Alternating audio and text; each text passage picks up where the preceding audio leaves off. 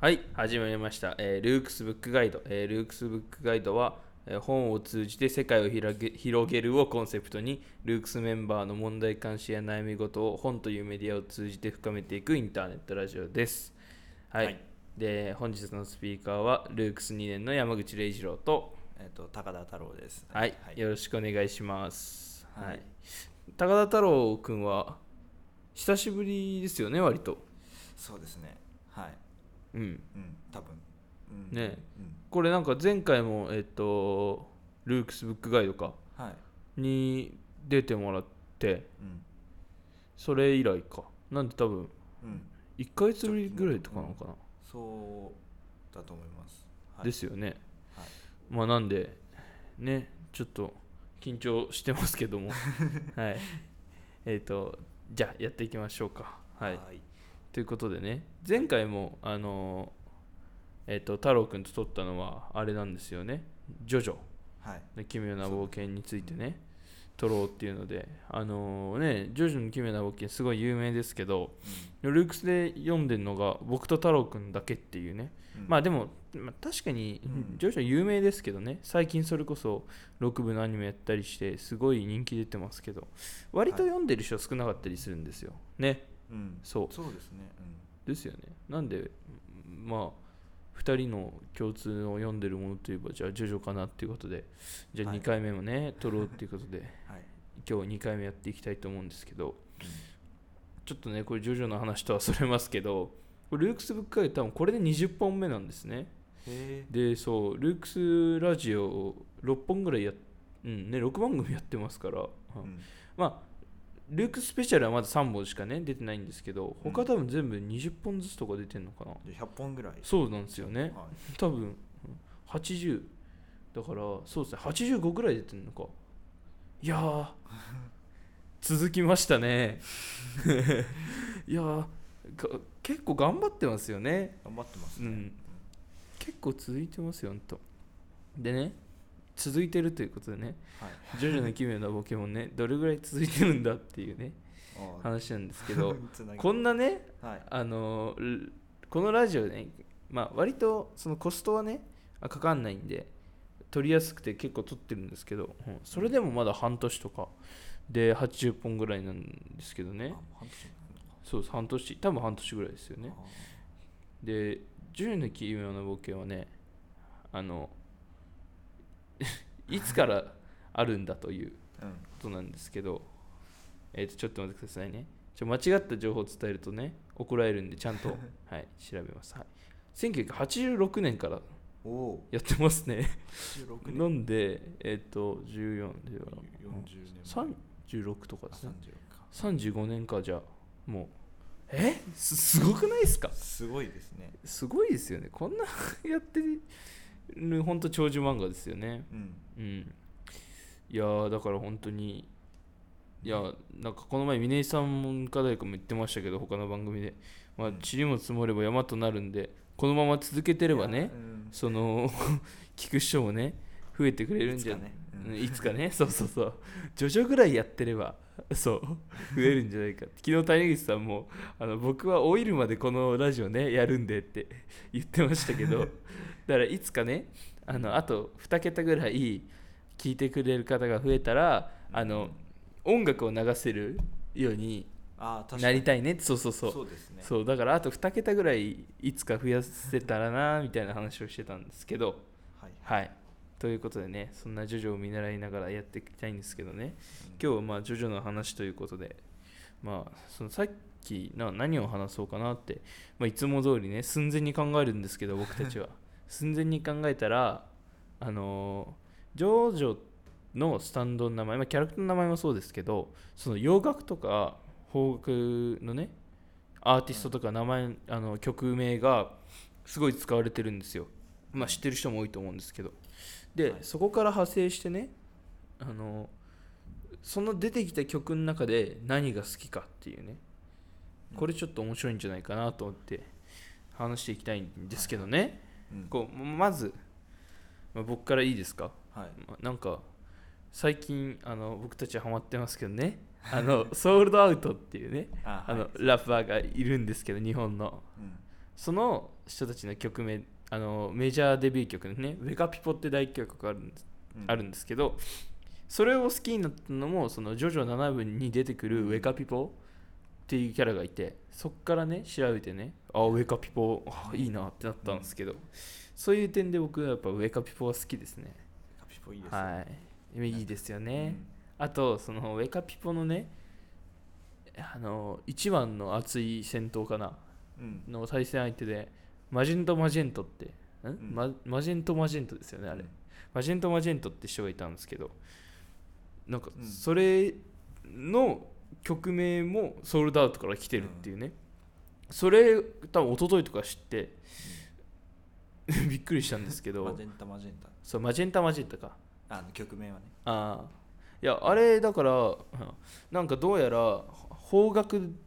ジョジョの中で使われた方角の名前方角の名前で一番最初だったらしくてうんで荒木先生がねえっ、と何でしたっけあれあれキャットランニングでしたっけキャットウォークキャットウォークかうんっていう曲のねジャケットをねソールドアウトの曲であるんですけどそれのジャケットも荒木先生が書いててなんか親交があるらしくて昔からうんうんね、それで調べたんですよね、いやそしたら、なんかうんはい、これをねちょっとあの派生した話なんですけどあのソールドアウトの、えっと、ビートボクサーでしたっけしんのすけさんっていう方がいるんですけど、メンバーにあの人が「ジョジョ7部」のトーンってあるんですけど漫画のトーンを一部張ってる部分があるっていうねうんうんでちょっとジョジョの作品に参加したみたいなねうん話題がああ出てきてすごい参加の仕方だなっていうねうんそそんな特殊な参加の仕方初めてそう面白いなってなんかねなんかキャラクターとしてなんか仮面出演みたいなそうそうそのうでもなくうん、トーン張るっていうね漫画ならではそう面白いなって面白いですよねだから僕たちも7部読んだんであれどこに出てきたんだろうと思ってねうん あれどそうと思ったらあうんいやトーンかいっていう これ面白いですねはいそうですねでまあす結局その、まあ、僕はまあウェカピポは結構その中だとやっぱ好きかなっていう感じなんですけどはいまあでも他にもいっぱいいますからもちろんねうんい結構いますね好きなその曲名のスタンドはうんで太郎君はいやあどういうのの好きですか僕あのまあはい結構よよくあの洋楽のロックとか聞くんですけどあのはいはいはいあのねうんあのジョジョをうん読んだのはきっかけであのうん曲を聴くみたいなのはがいはい結構はいよくてありますよね僕もあります、いやなんかかなりそれで自分のなんか音楽の趣味が開拓されたなっていうのはおあっおーてそれすごいっすよね、うんジョジョの影響ねあのそうですねあの、うんプログレっはいはいてわかりますかね、あのはいはいプログレッシブロック、ありますっていうねジャンルなんですけどうんあれちょっと長いやつですよねまあ、長尺だったり、うんちょそうでっとすよね癖のある進行だったはり、いはいはい、あのうん、そう先進的な音楽をや,、やるジャンルなんですけど、はいはいまあ、そういう音楽もあの結構ジョジョから知ったみたいなあーところがあって確かにあそれは僕もそうですねあの、うん、アニメをやってた時に、はいはいあのあれですよねあの、うんエンディングテーマうんのあのラウンドアバウト、あのイエスっていうあはいはいはいはいはいラウンドアバウトっていう曲が、ありますをね初めて聞いてなんかうんかっこいいなって思って、 確かにそうそう、ああのその曲ね、うんだなんだろうって思ってる人多いと思うんですけど、あの前流行ったね「To be continued」っていうねうん、そあうでのすミねームがあったと思うんですけど、ありましたでんでんでんでんでんでんってやつ、あれですね、そうそうそうそう、あれのことですね、ラウンドアバウト、そうそうはい、いやその曲もなんかあのジョジョねきっかけうんですよね。確かには、うん、有名になったのもすごい最近有名になったのもあそうかき。っかけうん、ですし、そうですね。うんあの、To be continued っていうのは、あの、ジョジョのね、一部で使われてるんですけど、二部もか。あの、うん最後のね、あの、つながるそうそう惜しいシーンとかね、終わるときに、てんてんてんって流れて、てんてんてんてんで To be continued 出てきて、次につながるみたいな感じなんですけど、うんそれがね結構面白く てなんか今更 TikTok とかで話題になってねうん、すごいババズってましたよバズねってましたね耳向かしてはいうんなるほどねイエスのラウンドアワーとはい、はい、とかまあ、うんまあ、プログレで言うと確かに僕はあのエコーズ、うん、うん、そう広瀬浩一君のスタンドですね、あエコーズ、んそうそうエコーズとかあとピンピンクフロうイドんそうピンク・フロイド、うんうんうんあれですよねえっ、と何でしたっけジョースケのスタンドクレイジーダイヤモンド、はいはいはいあれもなんかピンク・フロイドピンク・フロイドですよね、あれを聞いたのも完全に上場きっかけで2つともでも長すぎて ねもう2回ぐらいしか聞いてないんですけど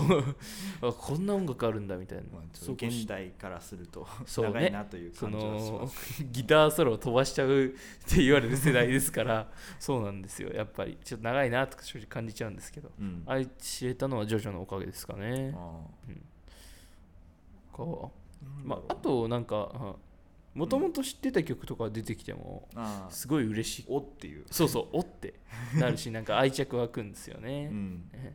えそれで言うと僕あのナランチャのスタンドのねエアロスミスあエアロスミス、はいうんとか結構それで好きですね、うん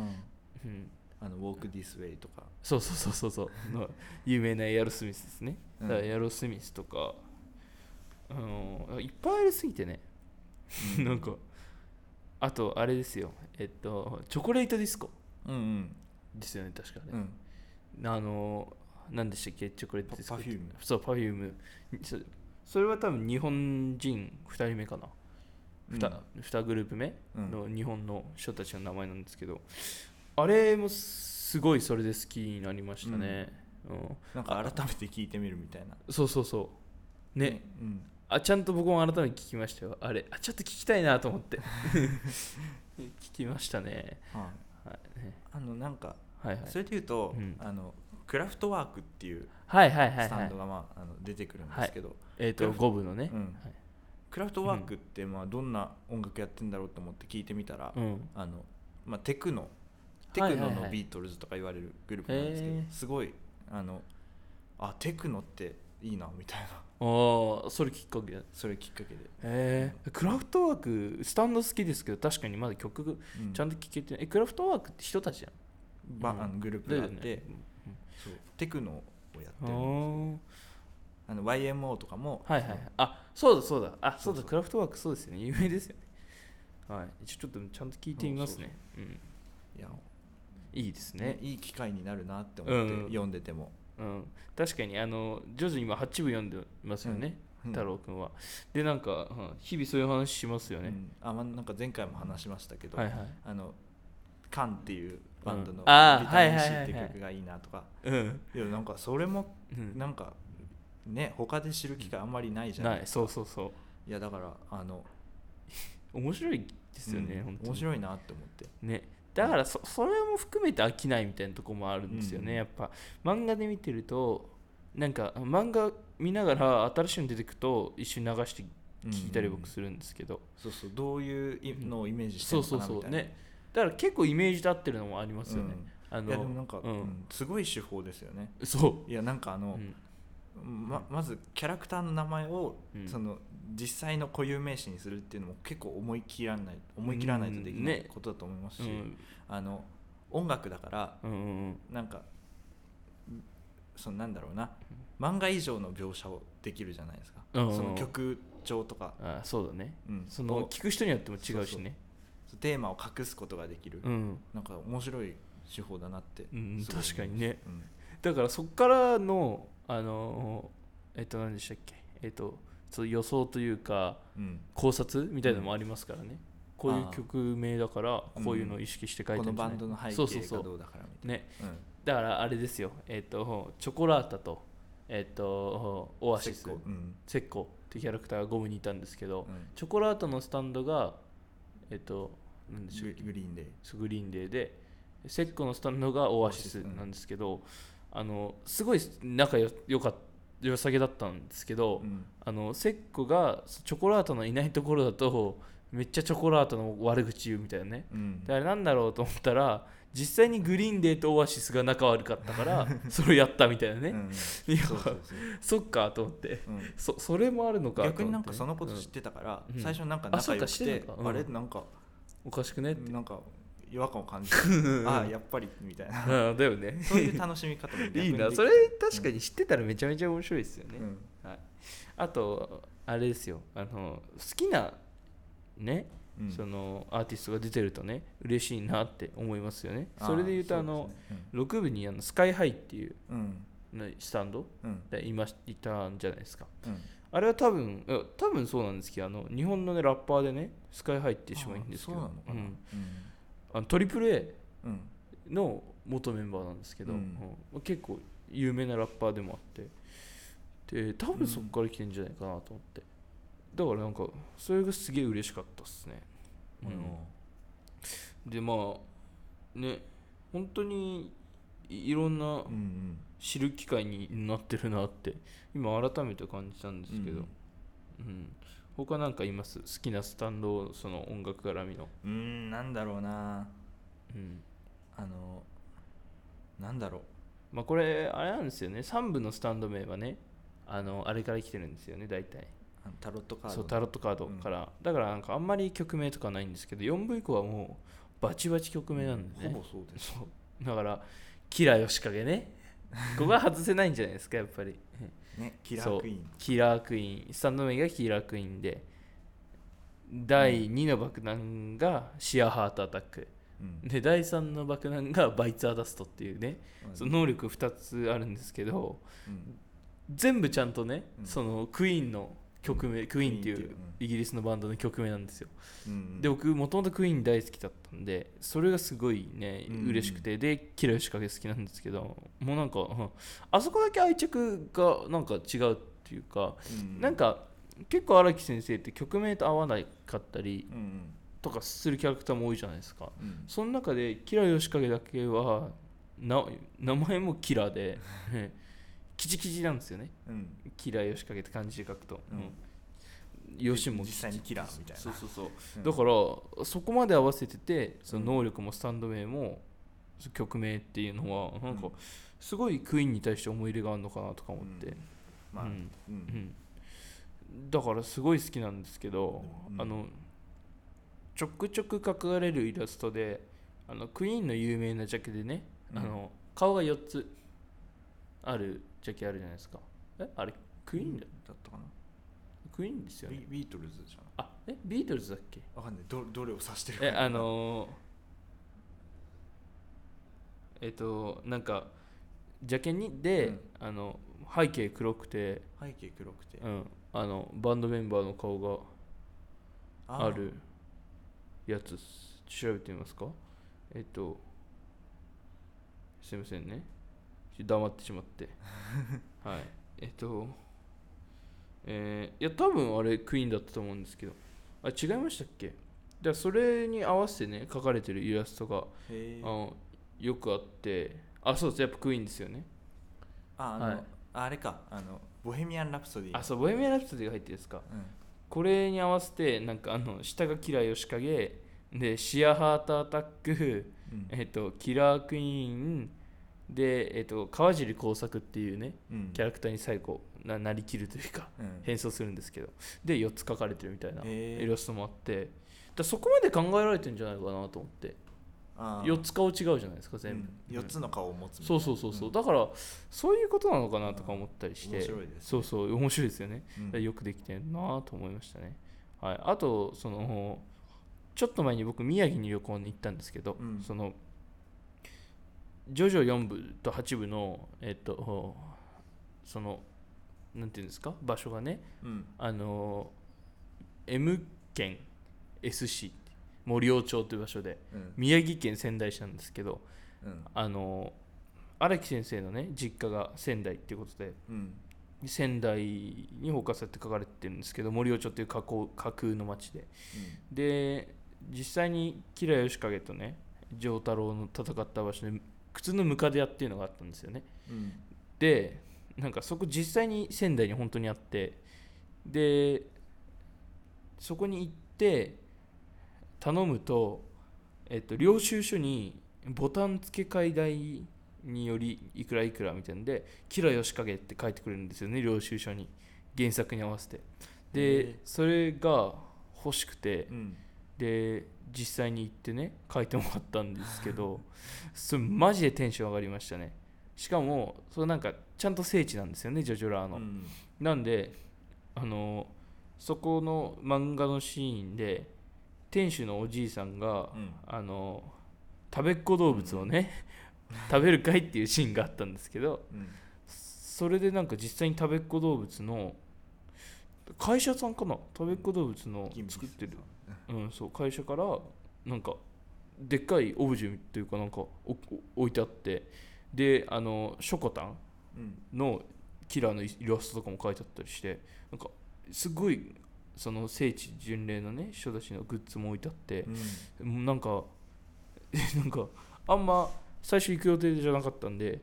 なんかすごい聖地来て気にバーってなってうんすげえ楽しくてで店主のえっ、とお,、まあ、お母さん、うんまあ、おばさんなんですけどもうすごい優しくてうんででも漫画に出てきたのは店主があのおじいさんだったじゃないですかうんなんでうんこれ店主の人は今あこれは実際にのモデルの方ではないんですかって聞いたらうんあうちの旦那ですって言ってて、へでえあそうなんですねって聞いてで今こ腰悪いかなんかまあでももう結構ねあの、まあ、年取ってるからちょっと今ねあのあんま出てないんだよねって言っててでへでえってなって、うんえーなんかすごい嬉しかった ですねですごいそこ楽しかった思い出ですそしてめっちゃ嬉しかったですなんかキラヨシカゲって書かれてて大好きなん ででそれそっかそうう結構ジョジョの中でも思い出深いかなっていう感じですね、んはいまあ、あとその僕のジョジョのね好きな一つの特徴としてあのあさっきも言ってましたけどジョジョのファンのことジョジョラーって言うんですけどねうんあのジョジョラーってやっぱすごい信仰が深いというかあの結束が強いみたいなのがありましてでツイッターとかでもねそのジョジョラーのコミュニティみたいなねお結構大きくて存在するんですけどそうその中にジョジョのゲームをやってる人たちの界隈もあってうん僕は一応そこにこういるんですけ どなんとなく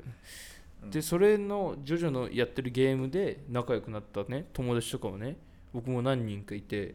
あのよくネット上で遊ぶんですけどなんかそういう機会を与えてくれたのもやっぱりジョジョなんでうんなんか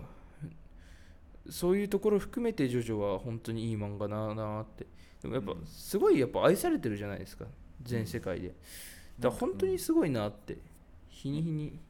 感じるというか本当にジョジョってすごいなって思いますなんとも言えねない魅力があるみいたいや本当に魅力ありますよねだから大体ちょっと見たらもう絶対グッてみんなハマるみたいな ねなんで結構勧めた子たちはねみんな見てくれるんですけどなうんそこなんか一つ難関があってあの3部が見切れないっていうみんな言うんですよほそうで太郎君見たんで分かると思うんですけど結構長いじゃないですか、あここがまあそうですねそうそうそう、だからなんかどうにもなんかあそこが乗り切れないらしくてなんかみんなディオと戦うまでになんか意義出てきたぐらいで終わっちゃうみたいなだからにへえ30話とかでなんかそうなんだちょっとうんもう続かないとか言っていやそっからが面白いのにみたいなねううんなんかちょっとスタンドとか敵が多すぎて飽きちゃうみたいなんですけど、うん、どうすちょっともったいないなって思いますね。うん、うんまあそんな感じなんですけど、あとあれですよね、さっきのゲームの話で言うと、あの今年の9月1日かなに、ジョジョオールスターバトルのリメイク版が出るんですけど、うんあれめっちゃ欲しいですよね買いますはいだから本当ジョジョ熱はみんな冷めないなっていうみんな試しにしてますしこの前体験版1週間ぐらい出た出たんですけどねもうみんなやり込んでてうん本当にジョジョすごいなって思ってでこの前あのジョジョ6部の第2期のうんトレーラー画像も動画も上がって、アニメのそうアニメのうんでそれもねみんなすっげえ反応してて海外からもねうん僕ももちろん見たんですけど、もう一期より気合入ってるなっていう作画がうん多分6部すっごい人気出たじゃないですかうんなんで多分うんすっごい2期も手入っててでもうめっちゃ見たくなったし特にあのアナスイってキャラクターがいるんですけどね かっこいいですねそうめっ ちゃかっこよくてでいやー分かってるなーと思ってしかもアナスイの名言でね祝福しろっていうのがあるんですけどね、うんあれもそのトレーラー画像で動画の中で出てきて、うんあもう本当にねあ早く見てえなと思ったんですけどうんうんあれネットフリックス限定なんですよねそうなんですかそう「ジョジョ6」ってへえそうだから見えてないんですよでもそれだのだけのために入ろうかなとか思ってるぐらいマジで見たくてうん特にあのうんちょっと回想シーンで出てくるね3部のボスのディオうん とかもめっちゃかっこよくてうんうんそれも7部6部の作画になってて、ね、うんそれも見たいしなと思ってだからもうそれだけでネットフリックス 入る価値あるなと 思ってまあそういうとこでもね本当に盛り上がってましたうんし、すごいなジョジョはっていう思いましたねはいあとさっきちょろっとあのー太郎くんとねラジオ撮る前に話したんですけどうんあのー過去にね2016年かに、はいはいえっと、ルーブル美術館でねうんあのナンバーナインっていうフランスの、えっと、芸術フランスで言われる芸術って9種類ぐらいあるらしくてその9個目が漫画だっていうことで、 8種類あるあったんそうそうだけど8種類あってでそう9個目ですね新たにうんそうが、えー、と漫画っていうのででいろんな世界の漫画家がそのナンバーナインっていうなんか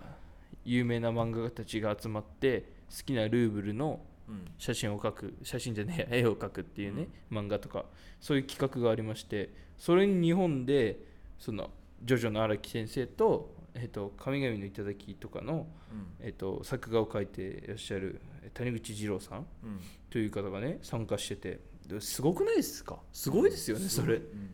ルーあのね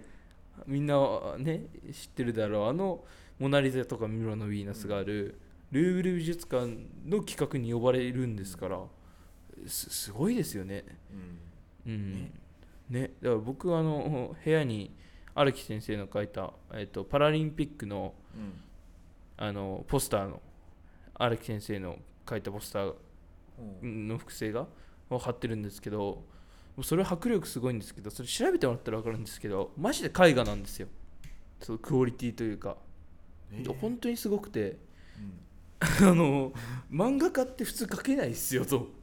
ああそうな確んかにイラストじゃないんですよ絵画なんですよもう絵画うん絵画でしょそれすごくないだから本当にすごいなっていう、僕もね絵が好きでちょくちょくね落書きしてるんですけど、うんこんなん描けねえよと思っていやーなんかうんうんすごくねすご,、うんん、すごいそうで荒木先生って特殊なね描き方をして、あの空とかね海とかの色があのあの白とか青とかね普通そういうのだと思うんですけど、黄色とか赤とかピンクとかね、うんそういう派手な色とか面白い色合いを使う方なんですけど、それなんでかっていうと昔見て衝撃を受けたなんか絵画でなんか浜辺がピンクだったんですよね。うんそれに影響を受けてこなんか何色でもいいんだみたいなことを思ったらしくて、そこからいろんな色で描かれてるらしいんですけどうんそれもなんかすごいなと思って、うん普通とらわれちゃうじゃないですかそうなんかうんうん既存の概念に空は青みたいいななねそうそう、んそれが本当すごいなと思ってうんだからもうい一生飽きないという かそういうところで見てもなんか、うん、崇拝に近いレベルでやっぱジョジョって愛されてるんだなっていう、もう見れば理由も納得するぐらいうん魅力が詰まってるジョジョですからうんうんこの前8部が終わってねうん9部がねやるそやりそうっていうねまあ断定できないんですけどやりそうっていうことでねもうこれからもずっとジョジョに期待ということで本当に僕の生きがいはジョジョだなっていう感じいやいい漫画だと思いますいい漫画ですよね本当になんかまあもちろんいい漫画もいっぱいあるんですけど、うんうん、特になんか魅力が詰まってる漫画かなっていうところでいつもみんなに徐々進めてるんですけどあんまり読んでくれない、はい、うん悲しいですね、はい、ということ でぜひこれを聞いてね面白そうだなと思った人は徐々を見てほしいなということです、ぜひはい はい、でここでねいつも通りいきなり番宣を挟むんですけどええールークスラジオはあの6番組やっておりましてで、はい、これがね水曜日の、えールークスブックガイドでもうこれ撮ってんのその水曜なんですよで今日すぐ出るんですけ どもうストックが最近なくなってきてでもう撮って出して撮って出してって状況でねででほぼ生放送ですね、そう本当ほぼ生放送ですいつか生放送やってもいいですよねうんはい、だから需要あるか分かんないですけどちょっとそれもやりたいなってでもうん際どい発言があったらね なんかちょっと良くないのかなっていうのであんま踏み込めないでいるんですけどちょっとねいずれやりたいですね、うんで月曜日のルークスアカデミーで火曜日のルークストーク水曜日のルークスブック会とこれですね、うんで木曜日のルークストピックスで金曜日のルークス放課後ラジオで不適のルークススペシャルってあるんですけど月曜日のルークスアカデミーがどうやら一番ね聞いてるくれてる方が多いらしくてもう50人ぐらい聞かれてるらしくて平均してうんあすごい嬉しいしだから最近すげえルークスアカデミー緊張するんですよ ねそしたらこの座を誰かに与えてあげてもいいなってねいつも僕なんで結構ね疲れるし緊張するんでルークスアカデミー1時間番組なんですよ、うん、なんでちょっとね太郎くんが変わってくれてもいいかなって感じもしますね、はい、で金曜日のルークス放課後ラジオでこれねすっごい面白いんですけど一番聞かれてる人が少なくてでこれすっごい砕けた雰囲気で話すんですけど大体その人ったラジオのアフタートークをするんですけど最初の3分ぐらいしかその話しないんですようんでそこから派生していろんな話になってくんですようんううんんでそれがなんかルークスらしさが出てるというか結構ルークス普段の日常でもなんかこういうのやってみたらっていうのから派生してうん大きくの物事がでかくなったりするじゃないですかじゃあそういうのに似てるなっていうのを谷口さんと昨日話しててねあ一番面白いんじゃないかなって思ったはいルークス放課後ラジオでね本当に聞かれ聞いてる方少ないのでぜひ聞いてくだ さいお願いしますということで、でもう今日水曜で今週の金曜で土曜に学校が夏休み入っちゃうんですけど